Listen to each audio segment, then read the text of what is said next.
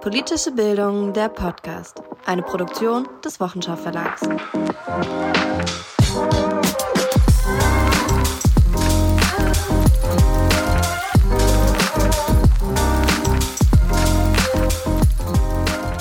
Herzlich willkommen zu Politische Bildung, der Podcast. Hier ist Funda und heute erzählen euch verschiedene Gäste, wie die politische Bildung auf Ökonomie blickt. Unser Wochenschau-Redakteur Fritz Rauschenberger war hierfür auf zwei Veranstaltungen unterwegs, unter anderem auf der sechsten Jahrestagung der Gesellschaft für sozioökonomische Bildung und Wissenschaft, kurz GSÜBW. Das Thema der Tagung lautete Transformation und Arbeit. Darüber werden Fritz und ich heute auch nochmal genauer sprechen.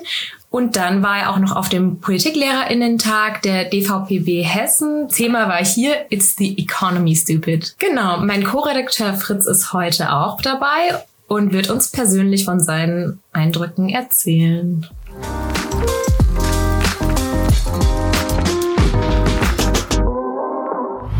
So, Fritz, du hast ja auch noch etwas studiert, was perfekt in diesen Bereich passt.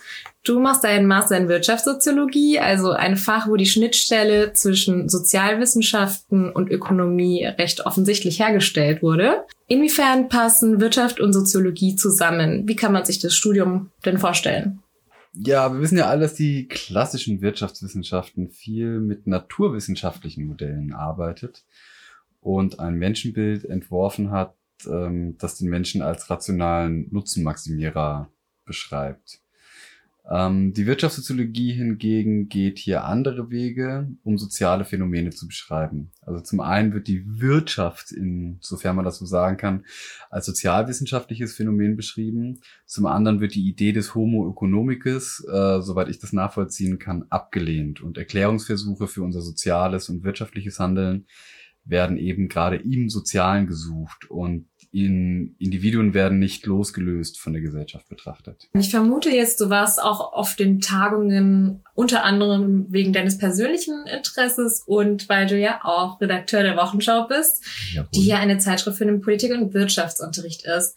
Ähm, ich würde sagen, wir hören uns jetzt mal ein paar deiner Gespräche ähm, von den Tagungen an.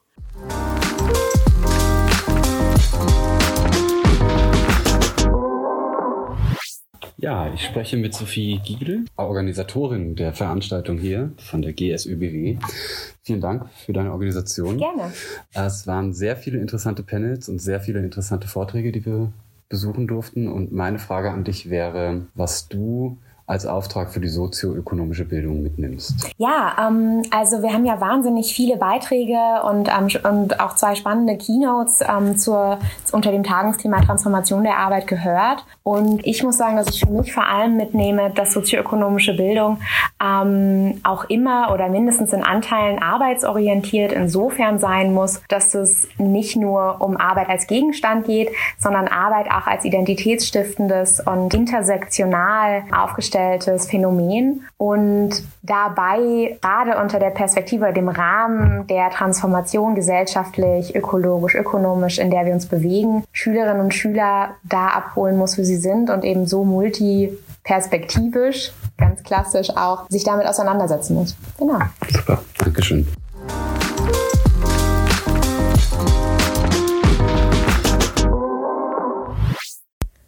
An dieser Stelle möchte ich einmal kurz darauf eingehen, was ökonomische bzw. sozioökonomische Bildung überhaupt ausmacht. Hierzu schreibt Birgit Weber in dem Buch Alltagswissen, Wirtschaftswissen und sozioökonomische Bildung, das sie bei uns im Verlag herausgegeben hat, ähm, in Bezug auf die ökonomische Bildung. Aus den bislang vorliegenden fachdidaktischen Konzeptionen lässt sich zum einen differenziert begründen, warum die ökonomische Bildung nicht mit der Wirtschaftswissenschaft gleichzusetzen ist, dennoch aber einen wichtigen Bezug zu ihr hat.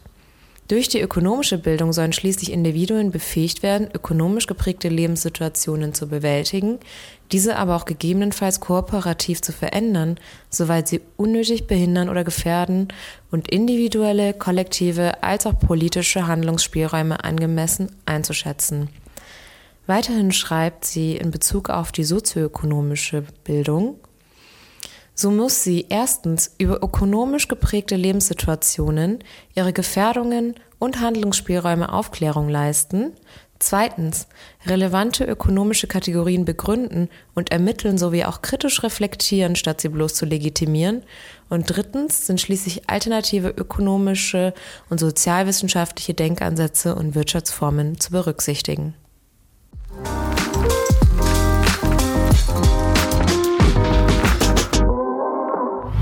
Spreche jetzt mit Anja Bonfig, der Co-Vorsitzenden der GSÜBW, und ich würde Sie gerne fragen, was Sie aus der Tagung für einen Auftrag ziehen für die sozioökonomische Bildung. Erstmal ziehe ich einen ganz praktischen äh, Auftrag heraus, dass wir immer im Diskurs bleiben äh, müssen, ähm, weil nicht nur an, am Thema der Arbeit haben wir es hier gesehen, aber ökonomische Phänomene, wirtschaftliche Phänomene verändern sich einfach sehr dynamisch ähm, und wir sind in der Bildung dazu aufgefordert, in der fachdidaktischen Forschung und erstmal diese Transformation anzuschauen, um dann eben die Lernenden in unterschiedlichen Instanzen darauf vorzubereiten.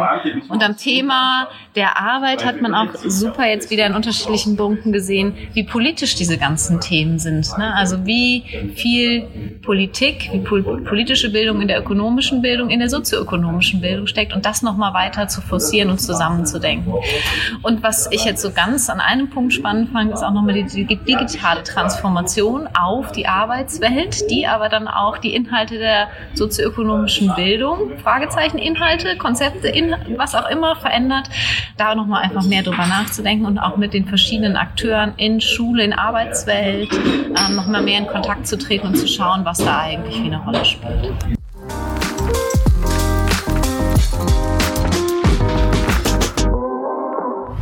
Anja Bonfig spricht hier außerdem von digitaler Transformation in der Arbeitswelt. Und ähm, da fällt mir gerade ein, dass KI dabei zum Beispiel auch eine immer größere Rolle spielt. Also wir haben zum Beispiel auch momentan dieses, äh, also bei uns im Verlag kommt das Buch ChatGPT im Geschichtsunterricht raus und das wird gerade auch besonders nachgefragt.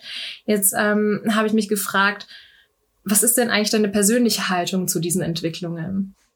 Ehrlicherweise stehe ich der Entwicklung eher ein bisschen indifferent gegenüber, was meine persönliche Lebenswelt betrifft.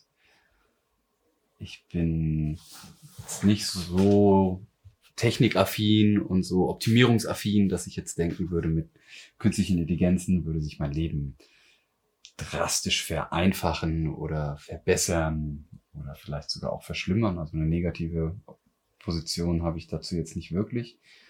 Aber ähm, auch dein Arbeitsleben?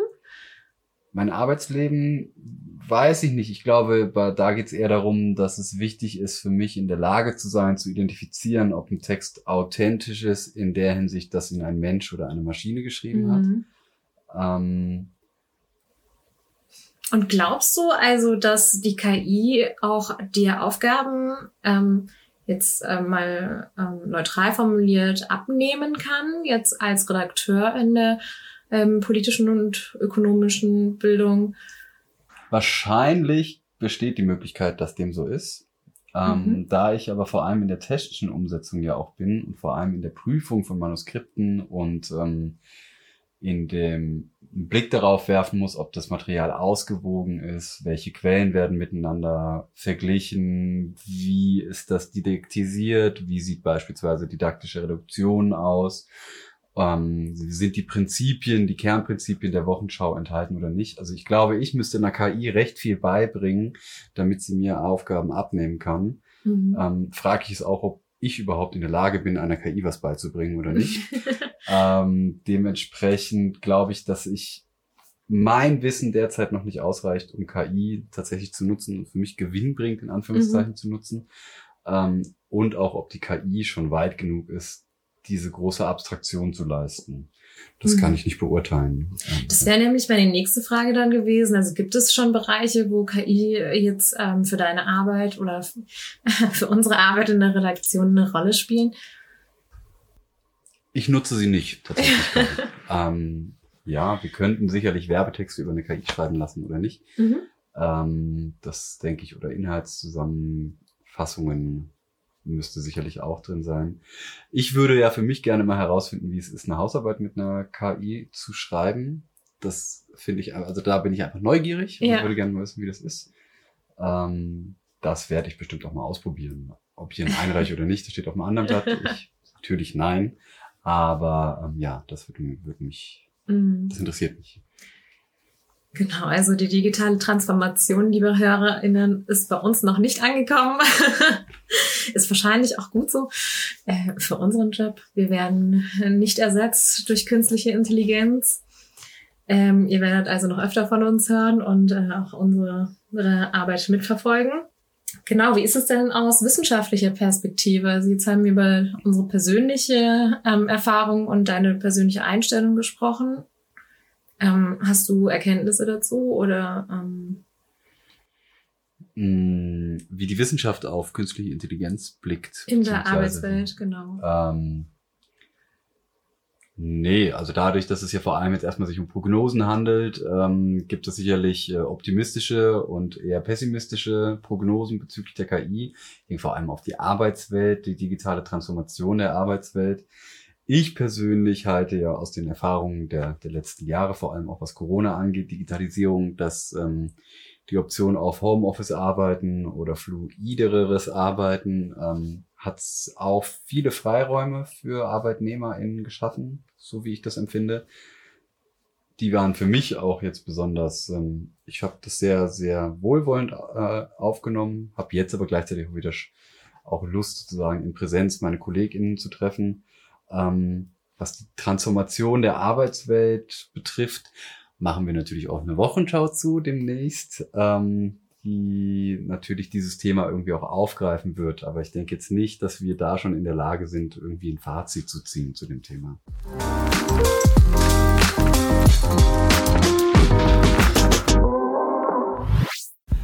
Ja, ich spreche mit Udo Hagedorn. Wir sind jetzt in den letzten Zügen der GSÖBW und ich würde gerne von ihm wissen, normalerweise fragt man kritische Geister ja, vor was sie mahnen und vor was sie warnen.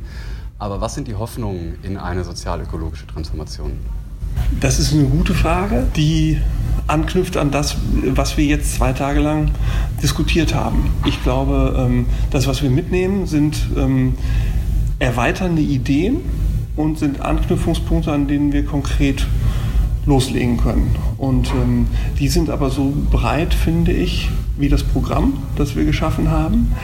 Und gleichzeitig so konkret, ähm, dass wir ähm, an einzelnen Orten mit einzelnen Personen und aber vor allem gemeinsam loslegen können damit. Schön.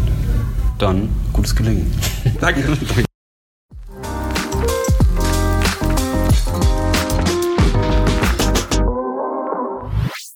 Stichwort sozialökologische Transformation. So heißt ja auch ein Wochenschauheft, das nächstes Jahr bei uns rauskommt für die Sekt 2. Ähm, da würde mich jetzt auch nochmal interessieren, welche Erkenntnisse waren dir in diesem Kontext neu und wo siehst du Bezüge zur sozioökonomischen Bildung?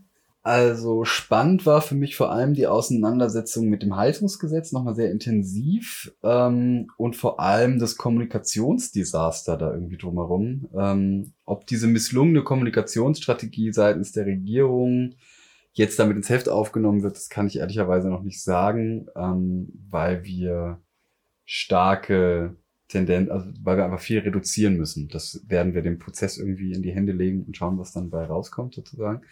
Ähm, also die Arbeit mit dem Heft aber ist generell für mich besonders spannend. Also wir versuchen die Themenbereich, den einen großen Themenbereich sozial-ökologische Transformation in drei Themenblöcke irgendwie zu gliedern und das wäre Energiesektor, Mobilitäts Mobilitätssektor und Landwirtschaft.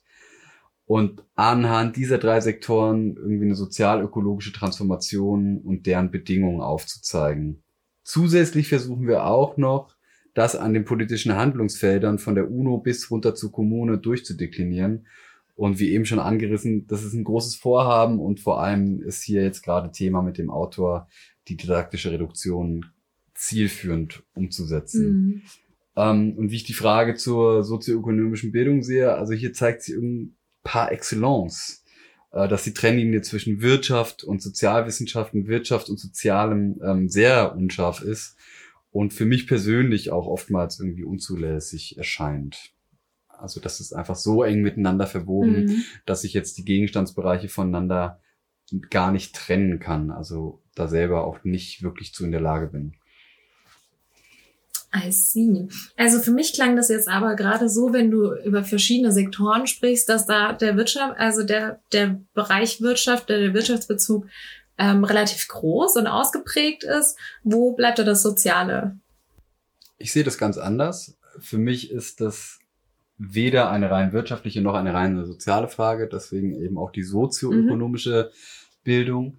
Ähm, ich glaube, worauf du hinaus willst, ist, wo sind die so, wo die soziale Fragen eventuell liegt, wenn ich dich da mhm, richtig verstehe. Genau. Ähm, und das ist ja irgendwie offensichtlich, würde ich jetzt schon fast sagen. Also wir stehen vor einer Notwendigkeit gesellschaftlich auf einer europäischen Ebene oder auch nur in Deutschland, dass wir uns irgendwie neu aufstellen müssen, beziehungsweise eine Gesellschaft vor einem Transformationsbedarf steht. Inwieweit das uns gelingt, das werden wir sehen. Ähm, aber beispielsweise könnte man jetzt sagen, dass wir autonomes Fahren, individualisiertes Fahren, öffentlicher Nahverkehr, Ausbau öffentlichen Nahverkehr, das voranzutreiben oder eben nicht. Ähm, da sind, schließen sich ganz, ganz viele soziale Fragen an ähm, sei es Teilhabe, Partizipationsmöglichkeiten, Mobilität, Urlaub. Also da, das lässt sich, glaube ich, in jedem Lebensbereich erstmal jetzt nur im Mobilitätssektor fortführen. Wir haben jetzt festgestellt, dass im Ener Energiesektor ganz, ganz, ganz große Widerstände erstmal jetzt geweckt worden sind. Ähm, das betrifft im Prinzip also den kleinen Mann in Anführungszeichen äh, wird davon betroffen sein, so wie auch die Menschen, die sich nicht als der kleine Mann in Anführungszeichen identifizieren. Ähm, ja, das wird eine große Herausforderung, vor allem legitimationsmäßig, also wie wir, wie wir unsere Transformation legitimieren, auf welchen Grundlagen, das wird spannend.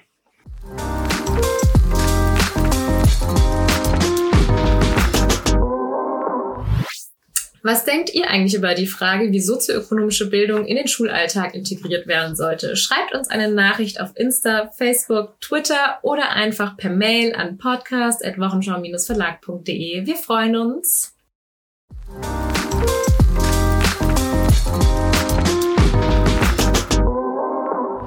Wir haben das Vergnügen, mit Philipp Klingler zu sprechen, äh, Mitorganisator dieser Tagung der DVPB heute. Vielen Dank dafür. Sehr gerne. Ähm, das Motto war It's the economy, stupid. Meine Frage an dich wäre, welche ökonomische Entscheidung hast du heute schon getroffen? Welche ökonomische Entscheidung. Ich habe mich entschieden, etwas hier oben zu tun bei der Organisation, nicht etwas unten bei der Anmeldung. Das war eine ökonomische Abwägungsentscheidung vor dem Hintergrund der Zeit. Das war eigentlich schon eine ökonomische Entscheidung. Man kann ja definieren, was Ökonomie bedeutet. Irgendwie Zeit. Ähm, wo kann ich was tun und was entgeht mir dann? Irgendwie, ich denke an Opportunitätskosten. Das würde ich schon als engere ökonomische Entscheidung wahrnehmen. Da hatten, da die Ethik hatte da keinen, oder politische Gedanken hatten da keine Rolle, sondern rein ökonomische politische Entscheidung. Ich habe hier oben etwas gemacht und unten nicht.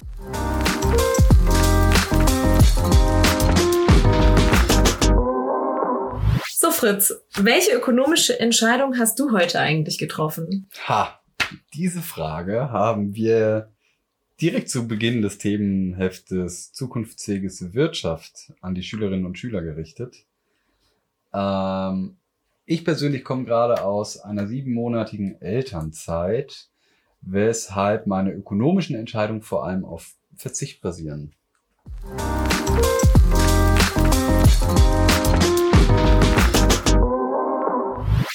So, wir sprechen jetzt mit Marcel Bayer.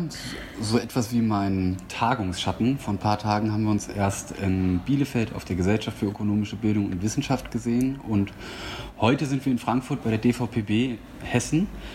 Und meine Frage an dich wäre, was für verbindende Aufträge oder was, was, was nimmst du mit, was diese beiden Tagungen miteinander verbindet, die ja beide Wirtschaft im Groben äh, als Themenschwerpunkt hatten?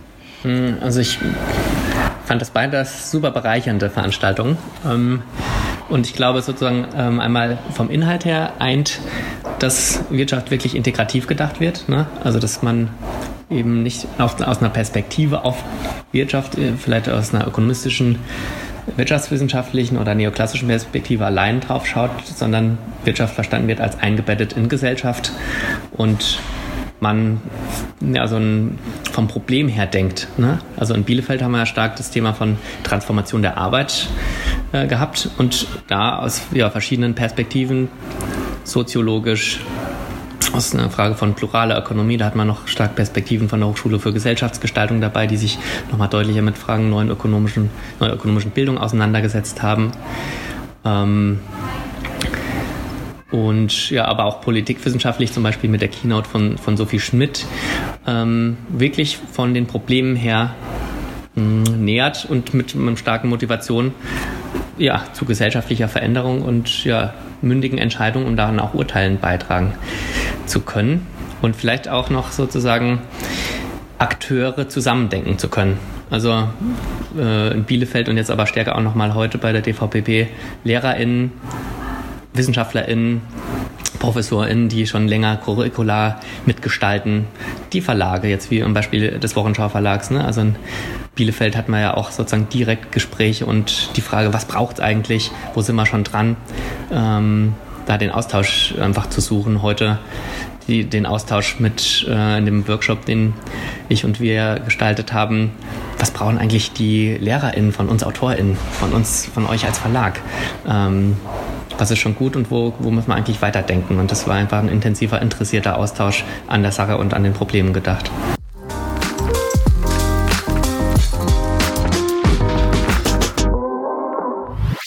So, jetzt habe ich noch eine Abschlussfrage für dich, Fritz. Wie waren denn die Veranstaltungsbesuche für dich persönlich? Was hast du persönlich mitgenommen? Also auch für deine Arbeit im Verlag mit der Wochenschau und an Erkenntnissen aus der sozioökonomischen Bildung? Erstmal war es für mich total schön zu sehen, mit welchem Eifer sich die Menschen engagieren, politische Bildungsarbeit zu betreiben, sich selber fortzubilden, sich selber irgendwie auch zu verändern, ähm, die politische Bildung voranzutreiben, zu verbessern, ähm, sie aus anderen Blickwinkeln zu betrachten, sich auch mit ihren KollegInnen für die Sache zu streiten. Ähm, das war wirklich inspirierend, muss ich sagen. Also gerade die Kongresse. Und für die Arbeit mit der Wochenschau gehe ich davon aus, dass ich mir vor allem viele inhaltliche neue Felder erschlossen habe, im Sinne von, dass ich da, also mir hilft es immer mit, mit Menschen über das, was man dass man da sich, was man präsentiert bekommt, darüber auszutauschen. Und das waren beides sehr diskursive Veranstaltungen und ähm, ich habe den Eindruck, dass sich mehr festigt, umso mehr man darüber spricht und auch versucht zu argumentieren und Positionen einzunehmen. Und das war bei beiden Veranstaltungen der Fall, weshalb ich das irgendwie auch als Fortbildungsprogramm für mich interpretiere. Und schön ist vor allem auch Autorinnen und Autoren, nicht nur der Wochenschau, sondern auch Autoren und Autoren, die irgendwie mit dem Verlag in Verbindung stehen, zu treffen, sich mal persönlich auszutauschen und unter einem anderen Rahmen zu interagieren, anstatt jetzt nur über die, über die Arbeitssphäre. Ähm, das macht mir immer Spaß und es ist, eine, es ist nett, die Menschen kennenzulernen, mal auf einer anderen Ebene. Deswegen gehe ich sehr gerne auf solche Kongresse. Ja, das konnte man ja wegen Corona auch sehr lange nicht. Es ist auch schön, dass äh, diese Arten von Veranstaltungen wieder zurück sind. Ähm, ich danke dir, dass du heute mein Podcast-Begleiter warst. Ich hoffe, unsere ZuhörerInnen können genauso viel dabei für ihre eigenen Bildungsinhalte mitnehmen, wie wir jetzt heute. Vielen Dank. Ciao, Fritz. Ciao. Politische Bildung, der Podcast, ist eine Produktion des Wochenschau Verlags. Alle genannten Bücher und Zeitschriften gibt's bei uns im Shop unter wochenschau-verlag.de. Wir freuen uns über Feedback und Austausch auf Facebook, Twitter und Instagram.